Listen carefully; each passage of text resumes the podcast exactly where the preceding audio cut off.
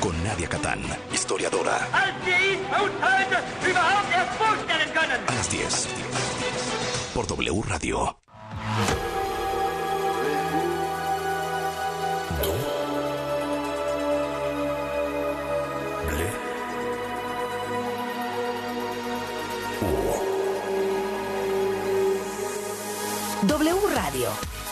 96.9. Lalpan 3000, Colonia Espartaco, Coyoacán. Ciudad de México. Comenzamos WFM con Alejandro Franco. Narraciones, estilo de vida y una forma distinta de acompañar la noche. Alejandro Franco presenta WFM en W Radio.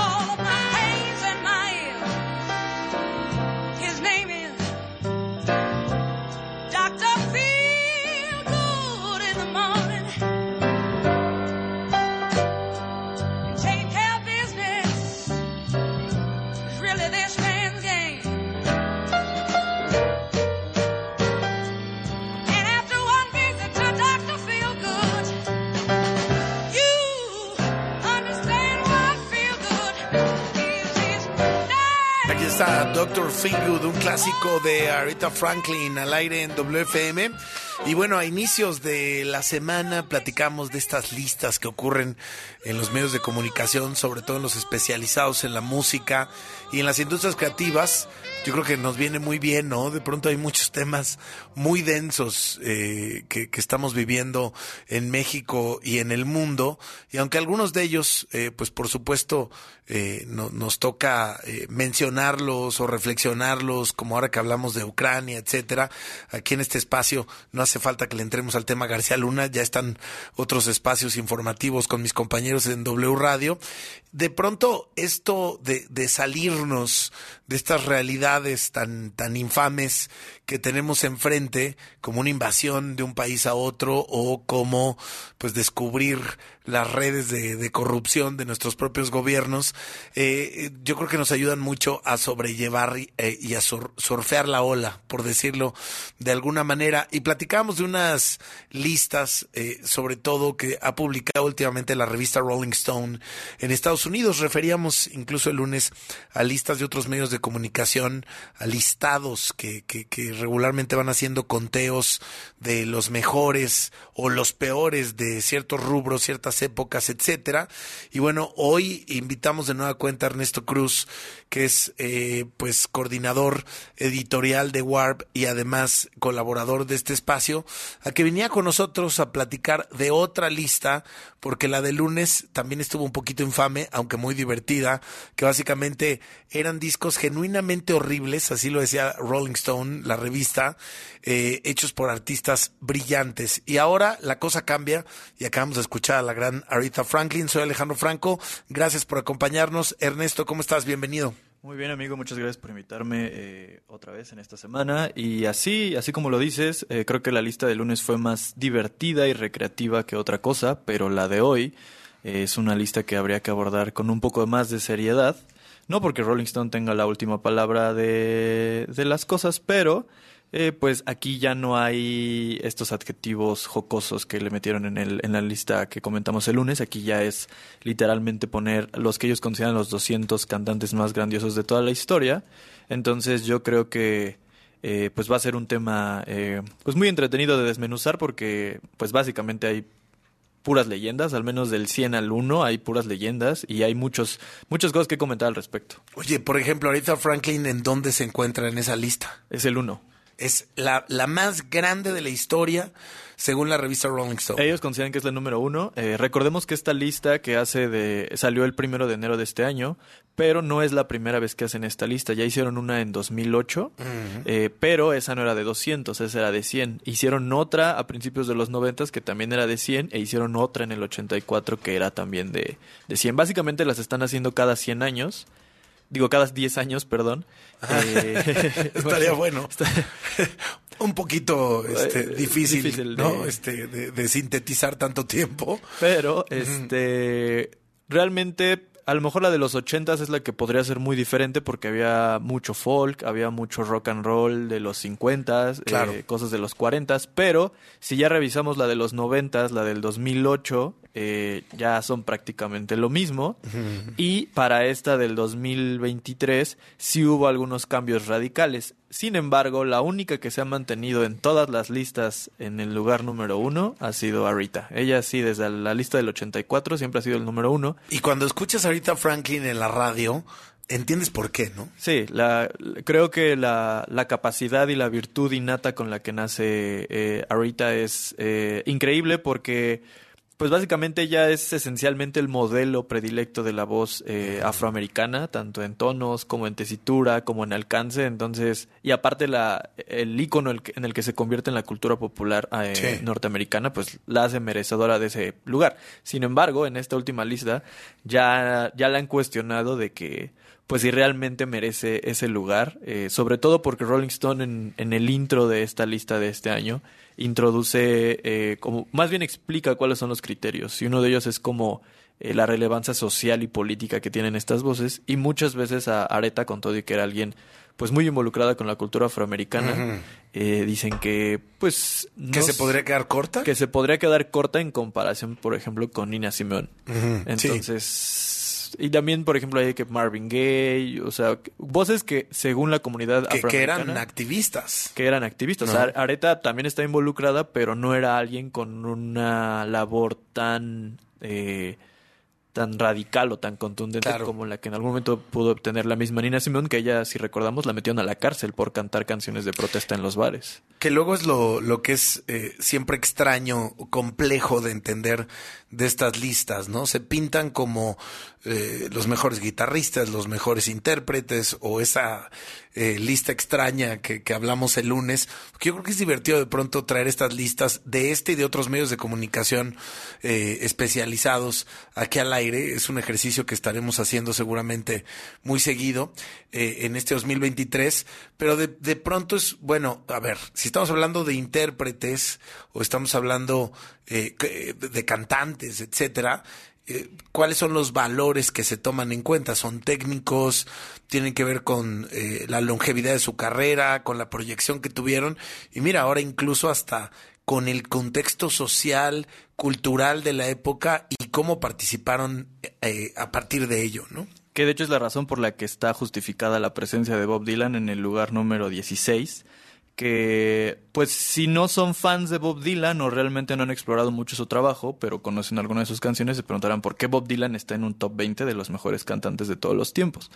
Pero esa misma voz tan característica y que al final eh, expresó las inquietudes de toda una generación, sobre todo entre los 60s y los 70s, hacen que pues su presencia eh, pues digamos sea entendible, ¿no?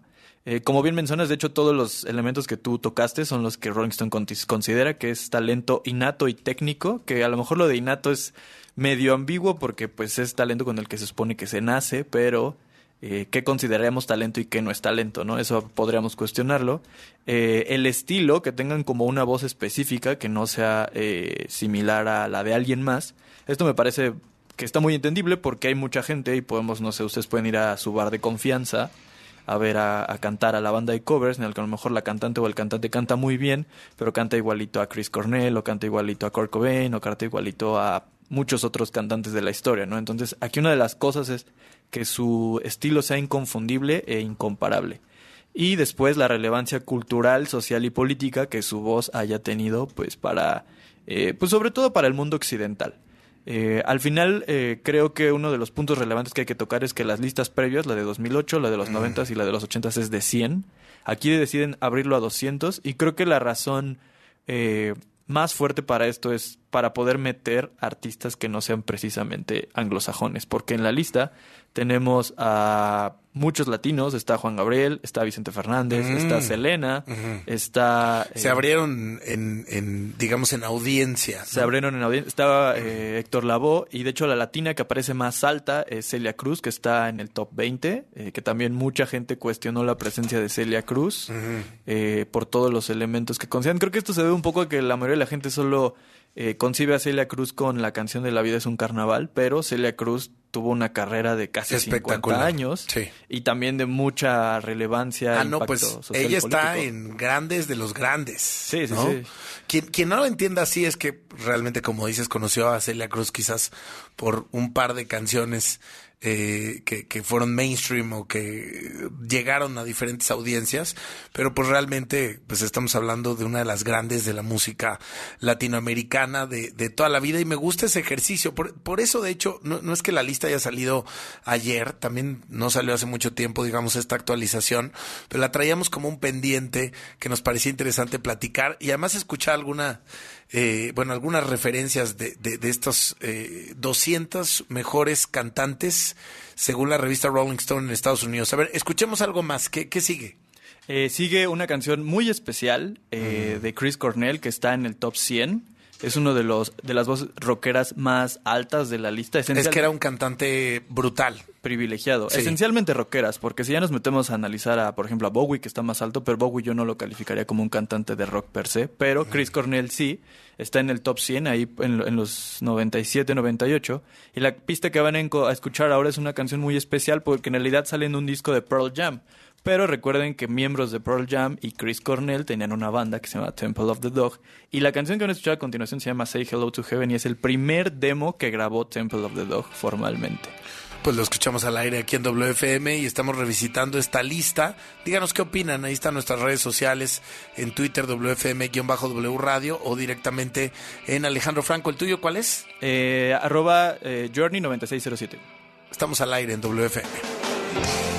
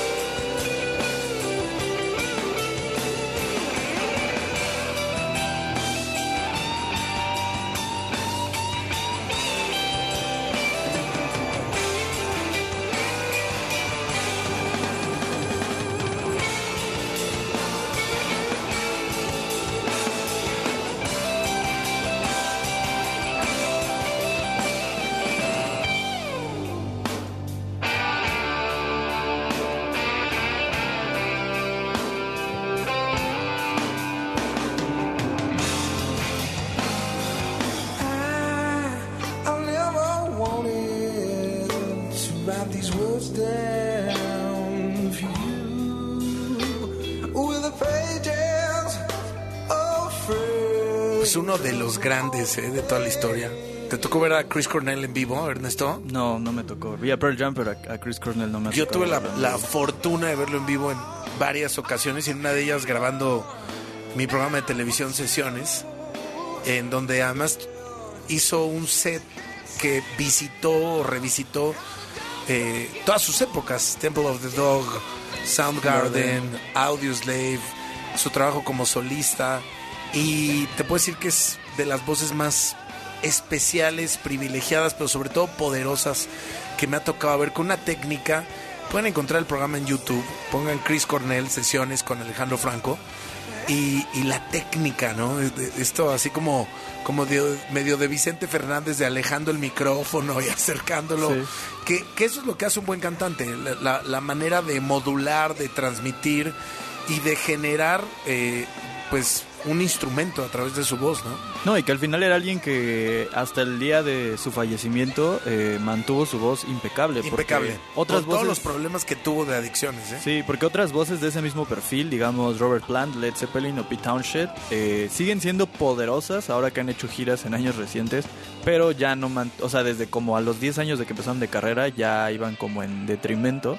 Pero particularmente Chris Cornell, 20 años después de que empezó a cantar, él seguía con la voz impecable, las interpretaciones eran igual de exactas y precisas, aún dentro de un género como el grunge que en teoría no obedece a la precisión. Él era como el, Exacto. el distintivo además de Era Kurt como Cobain. la antítesis, ¿no? Justamente. Era como, miren, alguien que tiene buena técnica. Justo, porque de hecho en la lista aparece Kurt Cobain arriba de él, pero Kurt Cobain más porque es una voz inconfundible y la voz de una generación, pero no realidad necesariamente que, que porque sea mejor cantante, que haya sido mejor cantante. Sí, justamente. Sí, estoy de acuerdo. Oye, a ver, cuéntame más cosas de la lista que te Eh, llamen la atención y yo creo que antes de que termine este bloque alcanza- alcanzamos a presentar una más. Eh, para contextualizar un poco a la gente, eh, vamos a repasar rápido el top 10 de la lista del 2008 y luego pasamos a la de este año para que vean las diferencias. Órale. En la del 2008, el 1 era Arita, que les digo es la única que se ha mantenido en el mismo lugar. El 2 era Ray Charles, que ya escucharemos una canción de él más adelante. Elvis, Sam Cooke, John Lennon, Marvin Gaye, Bob Dylan, Otis Redding, Stevie Wonder, James Brown y Paul McCartney. Eh, una lista, pues, digamos que en términos de las conversaciones que tiene Estados Unidos, racialmente equilibrada.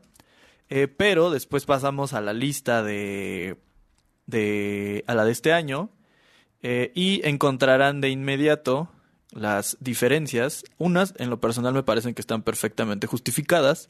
Otras, eh, creo que a mí sí me hacen, a mí sí me saltaron mucho. Eh, pero bueno, en el primer lugar está, como ya les habíamos spoileado, eh, Aretha Franklin. En el número 2, y una de las decisiones más controversiales, Whitney Houston, que pasó del lugar 34 en la lista del 2008 al número 2. Al número dos. Al número 2, Whitney Houston. que- Ahí entró algún editor, algún colaborador eh, o un grupo que dijeron, la estamos regando, ¿no? La estamos regando. Es eh, una gran voz de Whitney Houston. Sí, creo que Whitney Houston se conoce mucho por las baladas de finales de los 80s, pero ya todo su trabajo de rhythm and blues Sí. y disco de los 70s es brutal. Pues ahora ahí está la película de, Sí, sí, de sí. su vida. Yo creo que a lo mejor hasta con ese contexto eh, viene como un revival de Whitney Houston. Sí, justamente. En el 3 viene Sam Cooke, no se mueve tanto de su posición en la que estaba previo, previamente. Meten a Billie Holiday, que en la lista anterior estaba en los últimos lugares, ahora es número 4.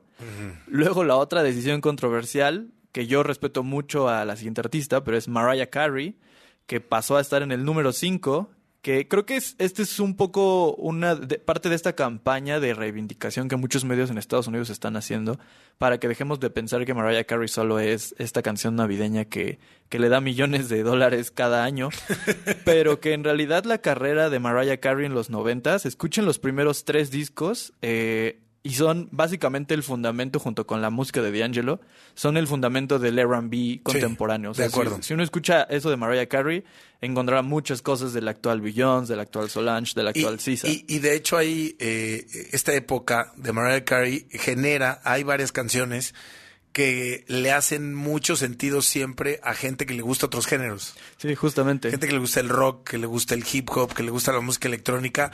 Hay una época de Mariah Carey que, que, que asumen también como propia, justamente porque dices, eh, lo dices bien, eh, de alguna u otra manera da todos los fundamentos y los pone en la mesa a nivel sonoro de lo que hoy conocemos como, como R&B, ¿no? Sí, y, y- y que me parece que es justo este intento de reivindicación. Poner las cinco se me hace un poco excesivo considerando que justamente los otros elementos como el impacto social y cultural y político también. Eh, de ahí pasamos al número 6, que es Ray Charles. Él no sale del top 10, baja solamente un par de lugares. El 7, que parece que también es inamovible y que siempre ha estado en el mismo lugar en las cuatro listas, es Stevie Wonder. eh, que a mí me parece totalmente justificado. Con justa razón. En lo personal, yo a lo mejor lo pondría hasta top 5, pero ese ya es de, de cuestión personal. El 8, la otra decisión controversial para algunos, pero fue Beyoncé, eh, que saca por completo del top 10 a Paul McCartney y a John Lennon, y eso como que a mucha gente le Está- prendió. es que sí está fuerte, ¿eh? Sí, sí está, sí está, sí está poderoso. ¿Quién te parece mejor cantante, John Lennon o Paul McCartney?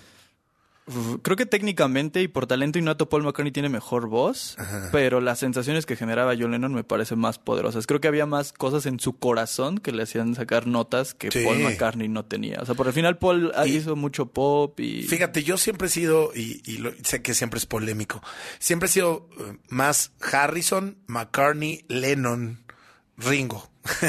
Ese es mi orden de Beatles favoritos, pero la profundidad lírica e interpretativa de, perdón, de John Lennon no la tenía na- nadie. No la, no la tuvo ni Paul McCartney en toda su carrera, no la ha tenido hasta ahora y, y- y no la tuvo Harrison. Es como este debate que de repente surgió en 2016 de quién había sido mejor artista o quién podría ser considerado mejor artista, si Bowie o Prince. Y creo que la respuesta tendría, se puede ocupar del mismo modo para John Lennon contra Paul McCartney. Paul McCartney es mejor músico, pero John Lennon fue mejor artista en el sentido de lo integral que era con sí. el discurso y la manera en que impulsaba innovación con todo y que Paul McCartney también fue un músico que fue revolucionario y no tan reconocido en ese sentido. Y el número 10 de esta lista del 2023 fue Al Green, que tampoco sale del top 10. Eh, la verdad, en general, creo que la mayoría son decisiones esperadas, salvo las tres que le mencioné. Y también te voy a decir que tiene que ver la, la marca que hay detrás. O sea, que, Sí. que sea la revista Rolling Stone eh, quien hace esta lista es muy diferente a si lo hubiera hecho Spin o si lo hubiera hecho Pitchfork o si le hiciéramos hoy en día en Warp. Sí, totalmente. De hecho, nosotros mismos en Warp hemos tenido estas discusiones y hay muchos nombres que están en el top 20 que no están como tal en nuestro Claro. radar. O sea, estoy seguro que si le hiciéramos bajo los mismos parámetros, a lo mejor en nuestro top 20 estaría Tom York, por ejemplo. Pero segurito. Eh, estaría ahí y a lo mejor no estaría Mariah Carey o la misma Beyoncé que con todo y que les tenemos un gran respeto pero dentro de la conformación editorial de Warp no está dentro como de, de nuestras prioridades Pues de Ernesto, alguna acabas de adquirir un compromiso al aire necesitamos hacer nuestra lista tipo Warp. Sí. Eh, porque también Rolling Stone tiene un compromiso con la historia. Eso también, eh, de alguna manera, por un lado, funciona y funciona muy bien porque están contemplando varias décadas, pero no es necesariamente una lista que refleje eh, eh, pues un momento mucho más cercano a la actualidad eh, que, que- que podríamos esperar de otros medios. También es la chamba de, de esta revista y de esta publicación, ¿no? Yo creo que es eh, algo que hay que poner ahí eh, en, en- en foco, ¿no? Entender quién hace estas listas. A nosotros nos parece muy divertido ponerlas aquí en, en discusión al aire en el programa de radio, pero bueno, tiene que ver justo con los puntos de vista editoriales y, y de qué medio estamos hablando. Escuchemos un, un track más, si te parece bien, y luego eh, vamos a hablar de, de- de- de otro tema en el medio y regresamos al arranque de la segunda hora y le seguimos un poco más, ¿te parece? Sí, está perfecto. ¿Qué escuchamos? Eh, escuchamos eh, Dry Charles, Georgia on My Mind, que a lo mejor no es su canción más popular, pero es la que políticamente lo compromete a dentro de la lucha de los afroamericanos contra el sistema. Lo escuchamos aquí en WFM.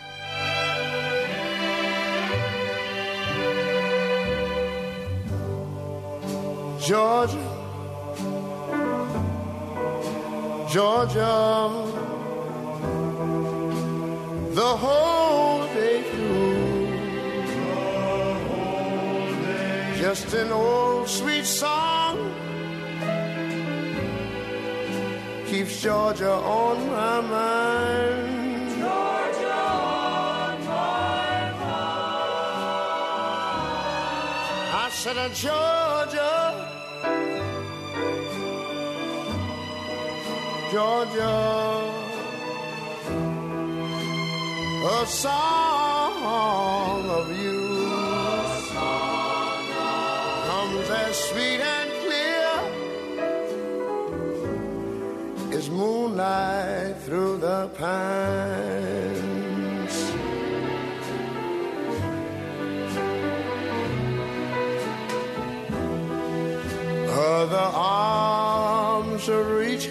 To me. Other eyes smile tenderly. Still in the peaceful dreams I see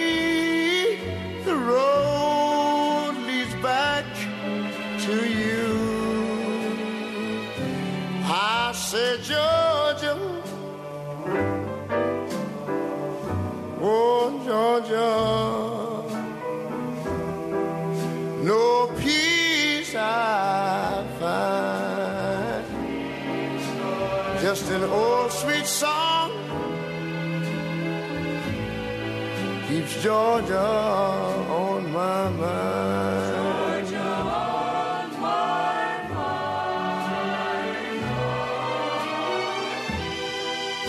Other arms reach out to me. Other eyes smile tenderly.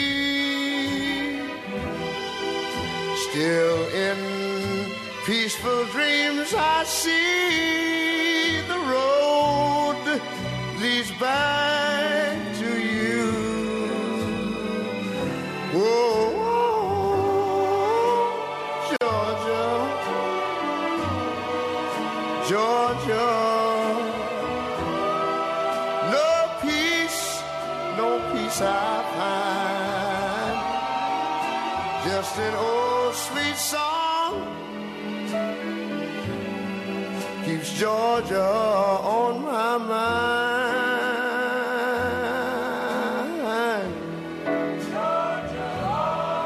I say just an old sweet song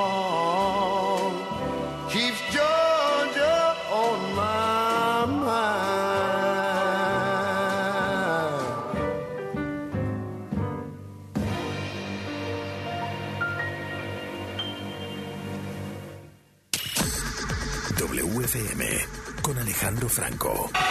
Regresamos. W. Escuchas W Radio. Do, W. W Radio. si es radio, es W. Escuchas W Radio. Una estación de Radiopolis. W Radio. Do. Si es radio, Es W. Si tramitaste tu INE en el 2021, tienes hasta el 28 de febrero para recogerla. Por ley, las credenciales que no se hayan recogido a más tardar el último día de febrero serán destruidas y los registros de las y los titulares serán dados de baja. Evita hacer el trámite de nuevo y perder tu registro en el padrón electoral. Acude al módulo por tu INE y recuerda, tienes hasta el 28 de febrero. Mi INE es valioso porque nos identifica y nos une. INE. Los nazis crearon las metanfetaminas para convertir a sus soldados en seres incansables y deshumanizados. Bajo su efecto, el ejército nazi inicia la peor guerra de la historia y crea los campos de exterminio. Hoy el cristal se usa para controlar la mente de jóvenes que buscan placer y la de jornaleros y maquiladores que buscan energía para trabajar día y noche.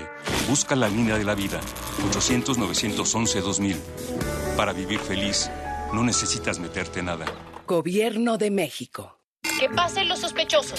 Adelante, refresco. Diga la frase. Soy muy rica. Refresco, lleno de azúcar que puede causar diabetes y sobrepeso. Papas. Grasosito. Sus grasas trans dañan el corazón y aumentan el colesterol. Instantánea. Con saborizante. Ups. Sabores. Con tanto sodio aumenta la presión arterial y el riesgo de enfermedad del corazón. ¿Reconoces al culpable? Sí, todos. Los culpables de una mala alimentación provocan daños a la salud. Los alimentos saludables cuidan de ti. Secretaría de Gobernación. Gobierno de México. Noticias, entretenimiento, deportes y estilo de vida. solo en W. Una estación de Radiopolis. Hoy en Hora 25. Hoy a las 10 de la noche, aquí en W Radio, voy a platicar con Mauricio Meshulam, internacionalista, sobre lo que ha dejado el conflicto en Ucrania a un año de iniciarse. El próximo viernes, justamente, se cumple un año de la invasión Rusia a Ucrania. También vamos a hablar de vinos. Tendremos invitados especiales que vienen desde España para platicarnos y desmenuzar la riqueza de los vinos de Ribera del Duero. Así es que aquí lo espero a las 10 de la noche en W Radio. Hora 25. Con Primitivo Olvera. Lunes a jueves, 10 de la noche. Por W Radio. Película W. El programa de cine De W Radio. En la premiere en Hollywood de Tu casa o la mía, Ashton Kutcher nos habló de las virtudes de las comedias románticas. Creo que este es el tipo de películas que la gente ama. Todos tenemos que tomarnos un descanso del mundo a veces. Y eso es exactamente lo que nos da una comedia romántica. There's so much depressing news. There's so much like happening in the world that you can go to bed every night and like just count all the things that are wrong. Hay tantas noticias deprimentes y cosas que suceden en el mundo que te puedes ir a la cama contando las cosas que están mal. Rom-coms have a tendency to make you count the things that are right. Las comedias románticas te ponen a contar las cosas que están bien. De Película W. Con Gaby. Y Leo Luna. Viernes, 8 de la noche. Sábado, 2 de la tarde. El programa de cine De W Radio. De Película W. Para garantizar el interés superior de niñas, niños y adolescentes y cuidar su sano desarrollo, El Senado de la República aprobó reformas legales para impedir la discriminación en instituciones educativas promover sus derechos humanos, propiciar actividades recreativas y culturales, y garantizar su acceso a la ciencia, la tecnología y la innovación. se mejora así la vida y se protege el futuro de las nuevas generaciones. Senado de la República. Sexagésima quinta legislatura. La COFESE trabaja para que elijas entre mayores opciones los bienes y servicios que más se ajustan a tus necesidades. Yo compro el café de la mañana con el señor de la esquina. Es barato y lo prepara como me gusta. A mí me gusta mi café de la cafetería de cadena. No importa dónde lo compre, siempre encuentro mi favorito. Yo prefiero el café recién molido que preparan en la cafetería de especialidad. La calidad es mejor. Con competencia, tú eliges. Más competencia para un México fuerte. Comisión Federal de Competencia Económica. Visita cofese.mx. W. Escuchas W Radio. Do. W. W Radio. Si es radio, es W. Escuchas W Radio. Una estación de Radiopolis. W Radio. Do. Si es radio, Es W. Estamos de vuelta en WFM con Alejandro Franco. Música nueva. WFM.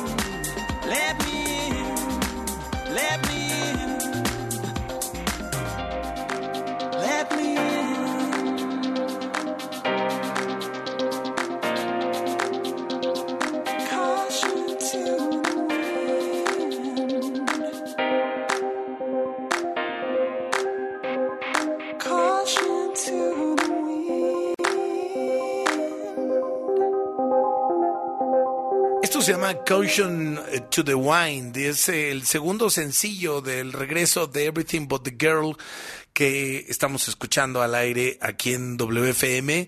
Este eh, pues track forma parte de este nuevo disco que estamos esperando salga en este 2023. Es por supuesto Tracy Thorne y Ben Watt los que están de regreso. Es su primer disco pueden creerlo, en 24 años. Es una locura.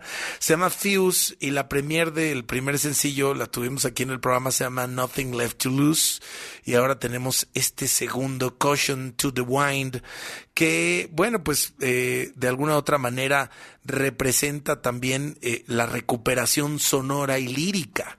Dice Tracy Thorne, líricamente es una canción simple sobre cómo aprovechar el momento y con la música tratamos de capturar la sensación de un punto perpetuo en el tiempo. Eso dice la increíble Tracy Thorn de Everything But the Girl al aire aquí en WFM. Y bueno, ahora sí, eh, vamos a platicar un poquito de lo que les adelantaba yo el día de ayer. Les decía eh, de manera muy breve que estábamos en el año nuevo de Anáhuac, eh, hablando de los ciclos, hablando de los calendarios, hablando de la vida misma. Pues nosotros tenemos nuestra cultura madre, nuestra cultura ancestral, nuestra cultura con la que necesitamos conectar una y otra vez y que forma parte, así como si fuéramos un árbol, de nuestra propia raíz. Y para ello, de vez en cuando, y ojalá que eh, también tengamos muchas posibilidades de hacerlo en este 2023, hemos hablado de nuestra cultura eh, tolteca, de, de, lo que envuelve eh, no a nuestro pasado, sino a nuestro presente, porque esa es la manera correcta de entenderlo.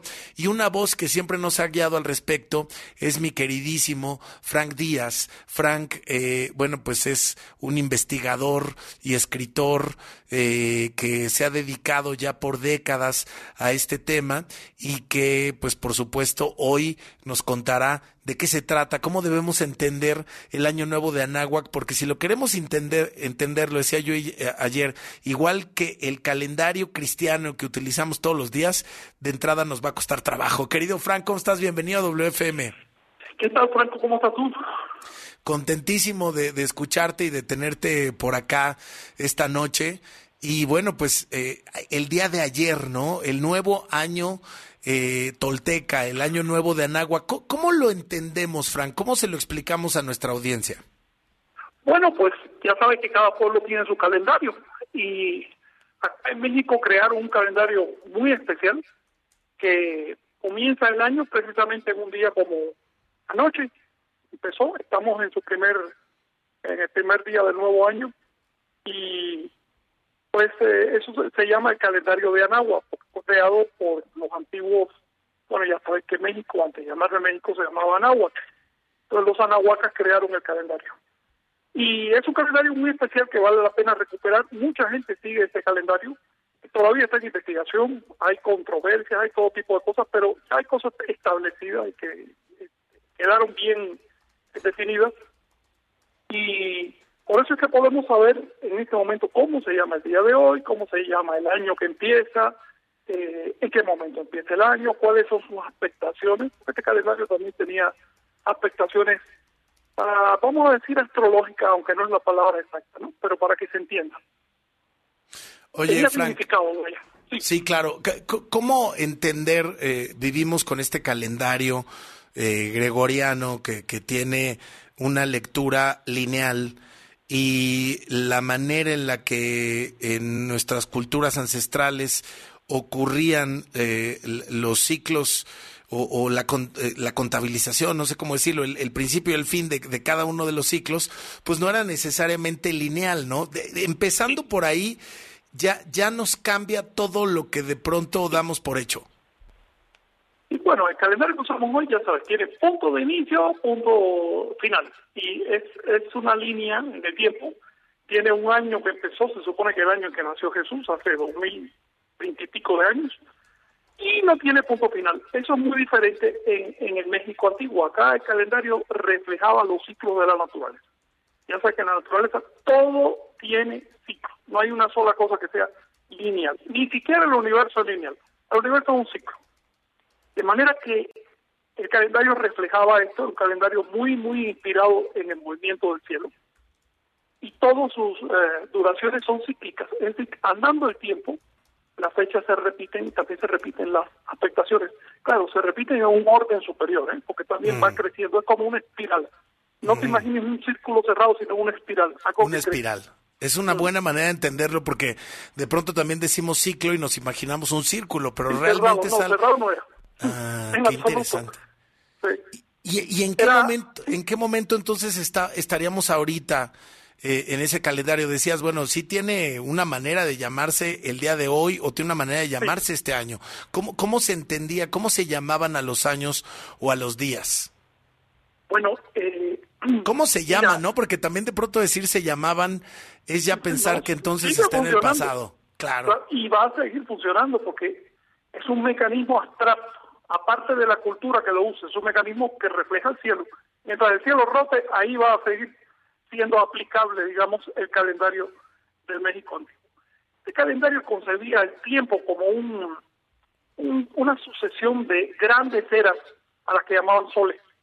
Has oído hablar que estamos en el quinto sol. Claro. Bueno, eso significa que estamos en la quinta era del cosmos. Y cerrada el, cerrado el quinto sol, reinicia otra vez otro ciclo de cinco soles todavía mayor. y así. Eh, nosotros, eh, por casualidad o quién sabe por qué, estamos viviendo precisamente al final del quinto sol.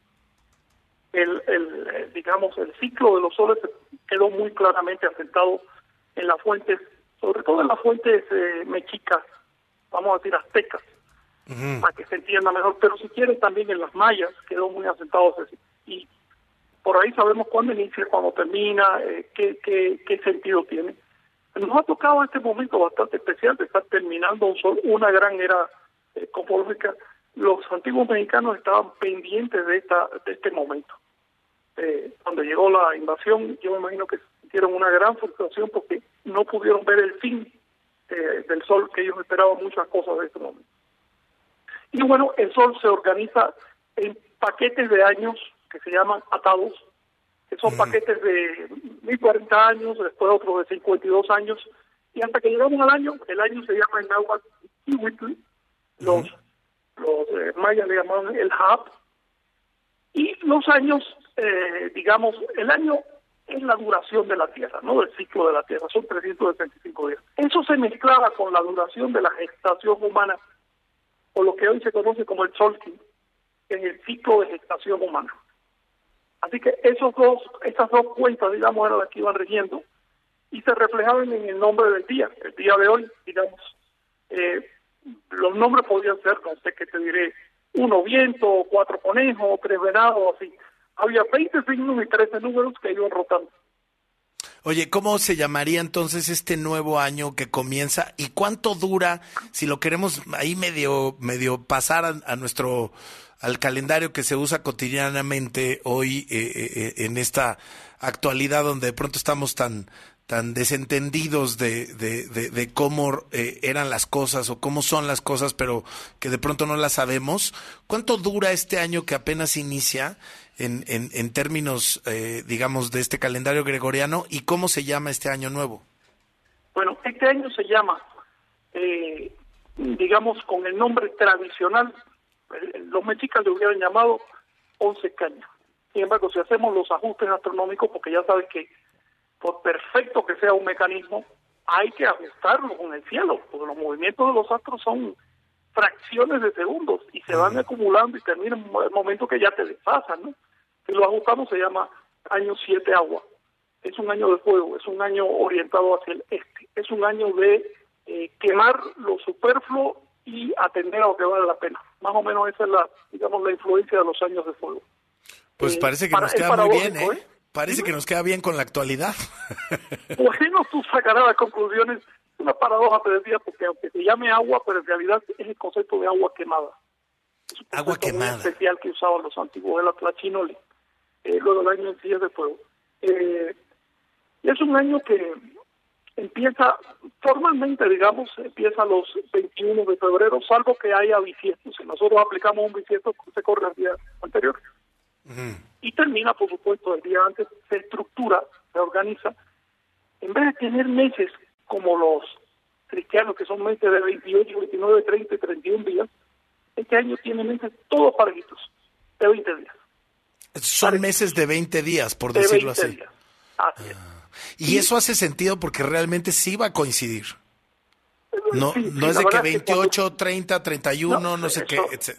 Eso es difícil. Cuando tú manejas así ciclos irregulares, no puedes ni predecir lo que pasa. Por ejemplo, en qué día de la semana va a empezar el año 3000, no tenemos ni idea. Pero si manejas el calendario de Anagua, eh, sabes exactamente, porque está todo articulado. Claro. Eh, 20 días cerraditos hacen 18 veintenas o 18 meses en el año, son 360 días, y después tenían 5 días finales para completar, ¿no?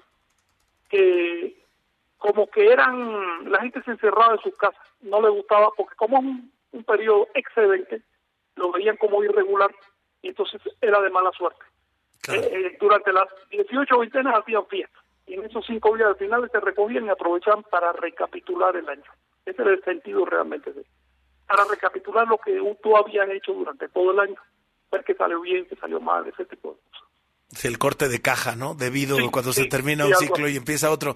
Oye, Frank, eh, para, para, para cerrar esta, esta conversación, que agradezco mucho que nos hayas tomado la llamada eh, hoy, además que es el primer día de este año nuevo eh, tolteca, el año nuevo de la náhuac. Eh, hablamos mucho de pronto de los calendarios, que si el calendario azteca y el calendario maya, y tratamos de llevarlos pues a, a nuestro propio entender eh, a partir de la colonización, del cristianismo, de todo lo que hoy rige buena parte del mundo. Digo, pues hay religiones y, y, y, y por supuesto civilizaciones que siguen otros calendarios, pero para entender un poquito lo que decías, ¿Qué tan exactos son los calendarios toltecas? Eh, ¿Cada cuándo se tienen que ajustar y se tienen que corregir? Porque pues vivimos en uno que se tiene que corregir cada rato. Sí, mira, mira, mira, Franco, eh, vamos a, a- a aclarar algo. No se trata de varios calendarios, sino de varios mecanismos de un mismo calendario. ¿Ves? Es el mismo que, por ejemplo, a calendario. la semana tú no El- le llamas calendario. El azteca, el maya, parte. etcétera, es el mismo. El mismo calendario con diferentes mecanismos, todos perfectamente acoplados. Esos mecanismos estaban diseñados para reflejar el movimiento del cielo, por lo menos el cielo que se podía ver en esa época, ¿no? Eh, de una manera pasmosamente exacta. Es el sistema de medición del tiempo más exacto que se haya creado, así de simple. Es mucho más exacto que el que usamos hoy. Y era, de hecho, no solo era para medir los años, ya era una herramienta observación astronómica. El calendario es una herramienta astronómica. Por eso es que sus ciclos eran tan perfectos, tan parejos y tan exactos. Eh, la humanidad ganaría ¿eh? si incorporara, no digo yo este calendario, sino principios formativos del calendario. Del calendario, claro. Y necesitaríamos menos ajustes, ¿no? Eh, sí, por supuesto que hay ajustes, pero estos ajustes no son caprichosos, no es eh, quítame 10 días por acá y métele otro. No, no, no, no. Espérate, que aquí hay un mecanismo y eso está contemplado desde el principio. Y el mecanismo es congruente con todo lo demás. Entonces, eh, por ejemplo, te pongo un ejemplo de congruencia. Nuestros meses tienen, vamos a poner que 30 días, pero nuestras semanas tienen 7 días. No hay manera de que empaten. Claro, no en empatan. cambio, los meses anahuacas tenían 20 días y sus semanas tenían 5 días. Eran perfectamente empatados. Hace más sentido. Todo eh, sincronizado. Si quieres calendario exacto, estudia el calendario de Anáhuac. Oye, por ahí, cada 8500 o cuántos años, ¿qué, qué, qué se hacía para corregirlo o qué se hace? El desfase se empieza a acumular, porque por bien que lo haga siempre hay un piquito. A los 8.500 años eh, es un día, suma un día entero y hace una marca. Eso se iba acumulando y se resolvía a los 26.000 años. Es una solución teórica, porque en realidad los antiguos mexicanos no existieron tanto tiempo, la humanidad no lleva tanto tiempo Sí, existe, existieron miles de años, pero, pero 26 mil es muchísimo, ¿no? Pero te voy a decir algo, 26.000 es uno de los ciclos cortos del calendario. Wow. Aunque fueran teóricos, pero este calendario contempla ciclos enormes, realmente enormes. Ciclos tan grandes que son mayores que la duración que se le atribuye al universo. Pues mira, para tener unos 500 años usando el otro calendario y pensando en la grandeza de este, todavía estamos a tiempo de retomar, como bien dices, de menos los principios de nuestros calendarios, de nuestra, de nuestra civilización madre. Es más, te, te aseguro algo, si la exploración espacial sigue y llegamos a hacer colonias en la Luna y quién sabe dónde más, va a ser obligatorio inventarse un calendario astronómico, salirse del calendario eh, cristiano porque es demasiado eh, caprichoso, ¿no? Demasiado eh, terrenal, ¿no? Terrestre, ¿no? Sí, demasiado de acá y demasiado histórico. Es decir, Sí. que un profeta de un pueblo específico. Cierto. Hace falta algo que refleje el universo. El Y en universo. ese momento va a haber un calendario, lo sepan o no, parecido al de Anáhuac. Querido Frank, siempre es un placer hablar contigo. Gracias por tomarnos la llamada esta noche aquí en W Radio y seguimos tu trabajo y el de tu equipo en Nación Tolteca. Muchas gracias, Alejandro, estamos al habla, pues, a tu servicio. Mi querido amigo Frank Díaz al aire aquí en. WFM. Nosotros vamos a un corte y regresamos con más. Y sí, feliz año nuevo de la Náhuac. No se vayan. Dale follow a nuestras cuentas. En Instagram y Twitter estamos como WFM-W Radio.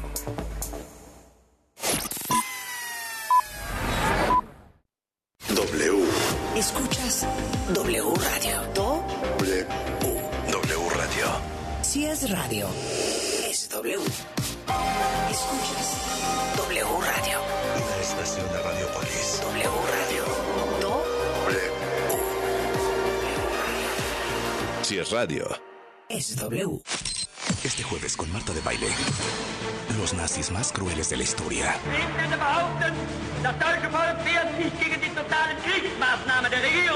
Con Nadia Catán, historiadora. A las 10. Por W Radio. Película W. El programa de cine de W Radio. Charlie es el profesor interpretado por Brendan Fraser, un hombre con obesidad mórbida, mortalmente enfermo, desolado e intentando encontrar un poco de paz con su pasado. Would want me La película es La ballena, que se estrena en Cinemex y está en la cartelera de oro por sus tres nominaciones al premio Oscar: Mejor actriz de reparto, Mejor maquillaje y peinado y Mejor actor en la que Brendan Fraser es claro favorito. Claro favorito porque es de esos personajes que impresionan a la academia por la transformación física en la que el actor tuvo que usar una tremenda prótesis para deformar su cuerpo, que se tardaba tres horas en ponerla y una hora en quitarse. De Película W. Con Gaby Khan y Leo Luna. Viernes, 8 de la noche. Sábado, 2 de la tarde. El programa de cine de W Radio. De Película W. Si es radio, 96.9. W. El cariño y amor de un animal es incomparable. Solo nos resta devolvérselos con los mejores cuidados y la mayor responsabilidad. Mascotas W por W Radio. ¿Tus vecinos están hartos de escuchar que tu perro no para de ladrar y la convivencia está en riesgo? ¿No quieres ni pensar qué pasaría si te obligan a separarte de él? No te preocupes, hay varias soluciones.